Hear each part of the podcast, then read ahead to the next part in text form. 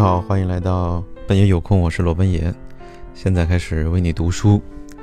绝佳关系中的八大要素，有意义的人际关系包含八个主要元素。想要发展和改善一段关系，少不了这八大要素的滋润。这八大要素是爱、信任、诚实。关怀、支持、关注、可靠、理解。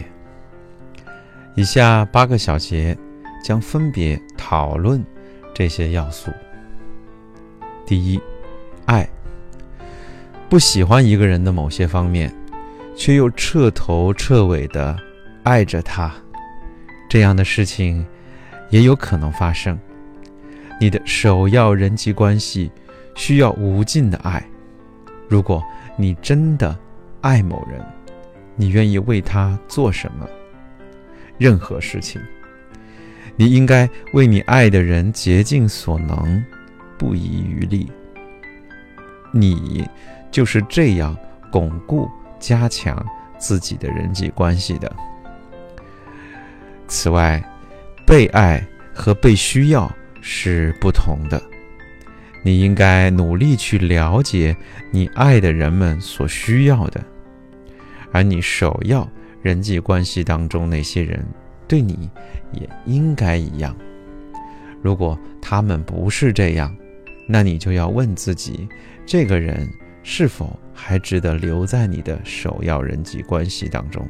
是否值得你为这段关系付出的时间？二。信任。当你完全信任某人时，你便是坦率的，展现出真实的自己，这样才能培养最亲密的关系。在信任的基础上，会产生更多的信任，而这将鼓励双方都习惯于诚实。第三，诚实，撒谎。就是在别人期望诚恳交流时，故意误导他们。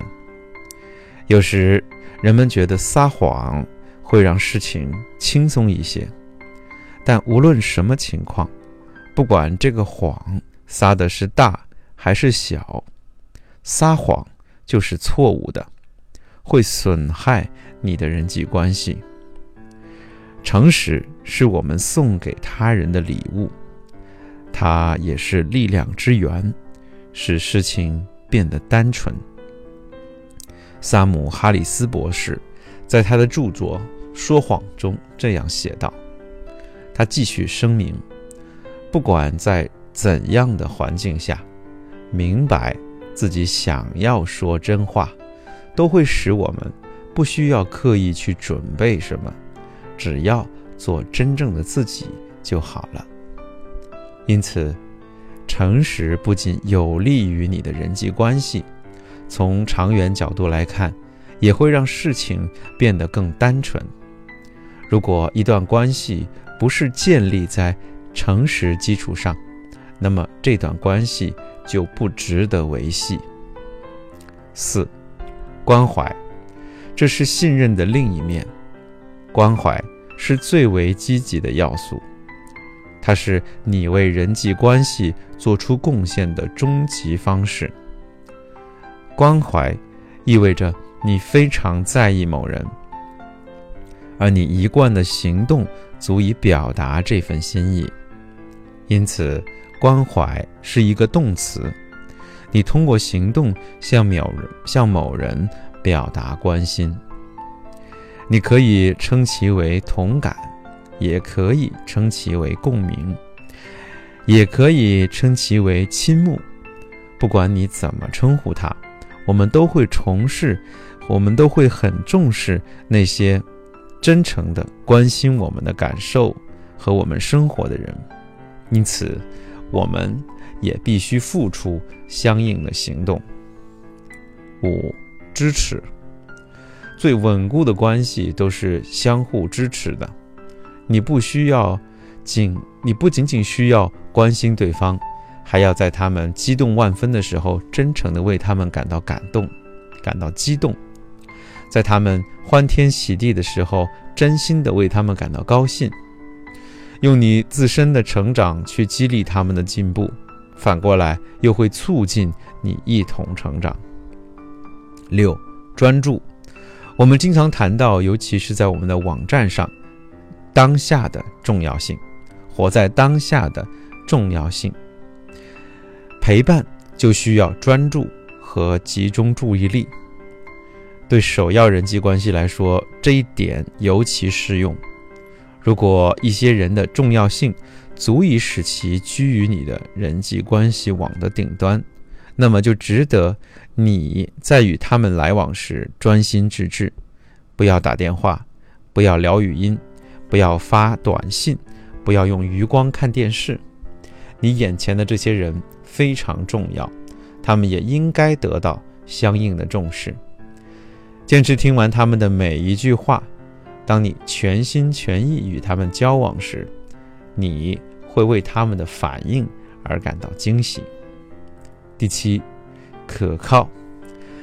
现在回想一个让你尊敬的、诚实、率真、正直的人，你认识几个这样的人？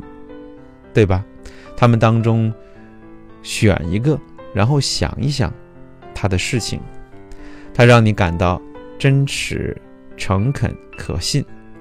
在这个人身边了解他，与他来往，这一切都会让你感到神清气爽。我们在可靠的人身边会有安全感，仿佛可以向他们揭示我们内心深处最不为人所知的秘密，仿佛能够。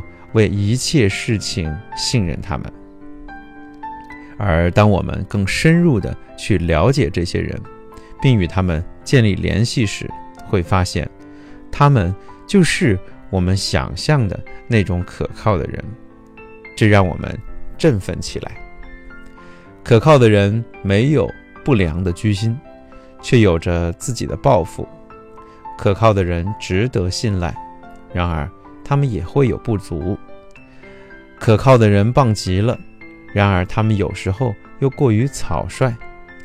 可靠的人关心你，愿意听你的说话，然而他们有时候又什么都听不进去。可靠的人经得起狂风暴雨，然而他们也会被雨淋湿。可靠的人充满激情，心安理得，无忧无虑。冷静、沉着、和蔼、宽厚，而又乐于助人。然而，可靠的人也是人，因此他们也会忧虑、疑惑、犯错，也会做出错误的决定。可靠的人容易犯错，可靠的人也有瑕疵，可靠的人也会令人害怕，可靠的人还会被欲望和贪婪所左右。被这个世界的各种虚荣所诱惑，因为没有人是完美的，但我们都有能力变得可靠，摒弃我们的虚伪，成为真实的自己，而不是我们应该成为的样子。理解，最后这一个要素或许是最为错综复杂的，因为要真正的理解他人是极其困难的，因此。这一节我们提供一些帮你理解他人的秘诀。争执是滋生不满的温床，然而许多争执，尤其是与我们所爱的人之间的争执，则单纯起源于误解的小题大做。为了逃离理解的漩涡，让双方最终都能满意，我们必须避免。冲动行事，还要设法度过理解的四个阶段。第一个阶段是容忍，容忍是一种软弱的美德，但至少是一个良好的开始。如果某人的行为看上去令人烦恼，最好的做法是避免下意识的争斗，容忍这些差异。举个例子。假如你是一个有追求的极简主义者，而你的伴侣则是一个热情的收藏家。这是很明显的理念分歧。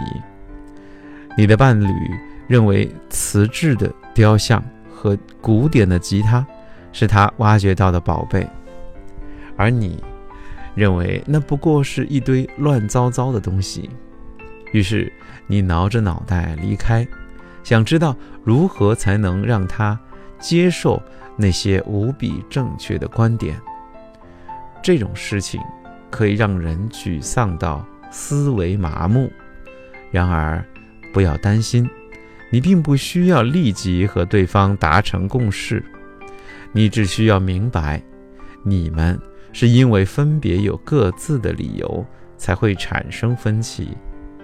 容忍他人的怪癖，允许他们抱着自己的世界观快乐的生活。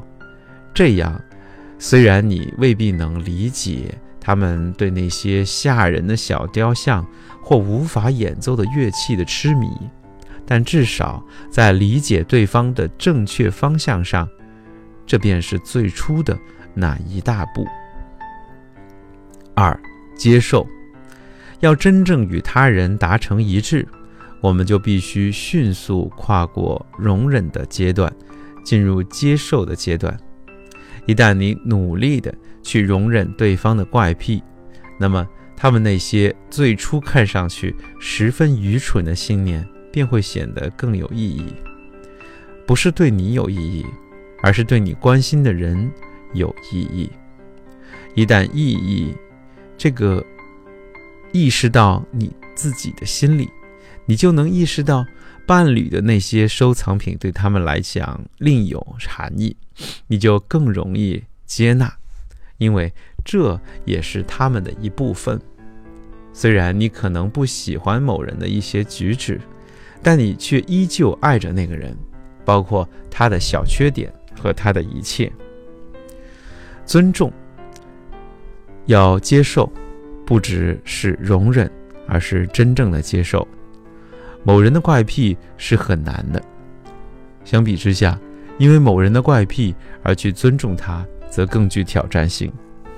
想一想，你用了好多年才让自己符合现在的信条，所以坚持期待其他人一夜之间就能达到相同的标准是不现实的。不管你的反驳多么有说服力。好了，结果就是你或许永远都不会收藏雕塑或者是吉他，但你的不少信念对他人而言也同样的荒诞可笑。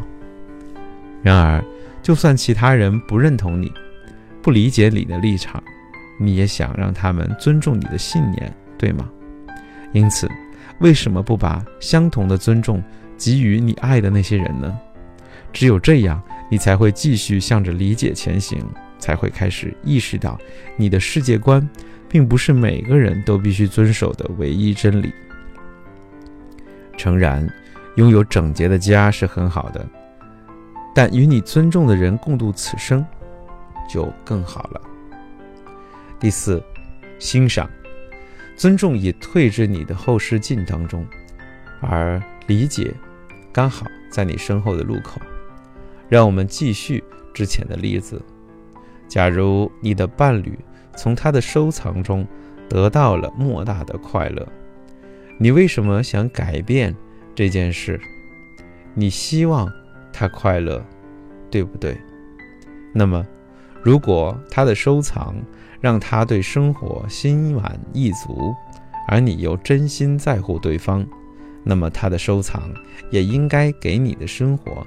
带来愉悦，因为快乐是会传染的。但只有走出了争执，通过了容忍、接受、尊重的阶段，你才会真诚地欣赏他人的心愿、价值观和信念。许多人通过不同的路线，向着幸福行驶。即使我们的路线不同。有一点却是很重要的，即我们都要欣赏这段旅程，不仅限于我们自己的，也要欣赏我们所爱的每一个人的。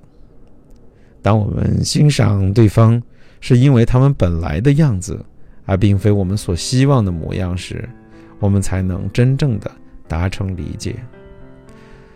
所以，当你再次走在人生的岔路上时，记住 T A R A，T 就是 tolerant 容忍，A 就是 accept 接受，R 就是 respect 尊重、欣赏 appreciate。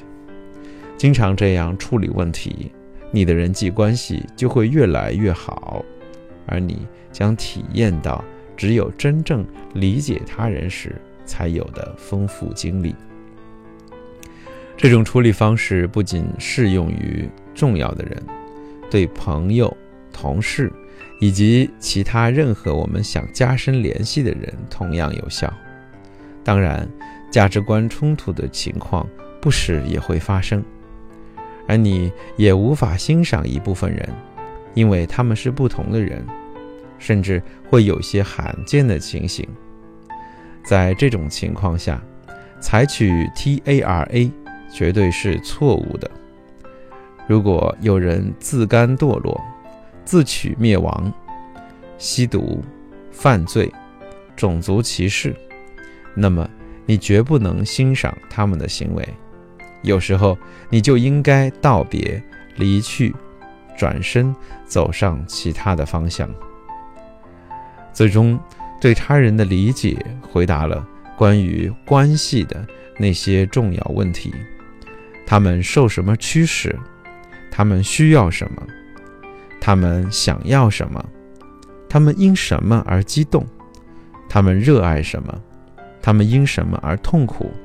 他们享受的是什么？他们因什么而快乐？若能够回答以上问题，你就能更好的。按你的理解做好准备，满足他们的需求。如果你能满足某些人的需求，他们也能满足你的需求，那么你就一定会拥有生气勃勃、热情洋溢、茁壮成长的良好的关系了。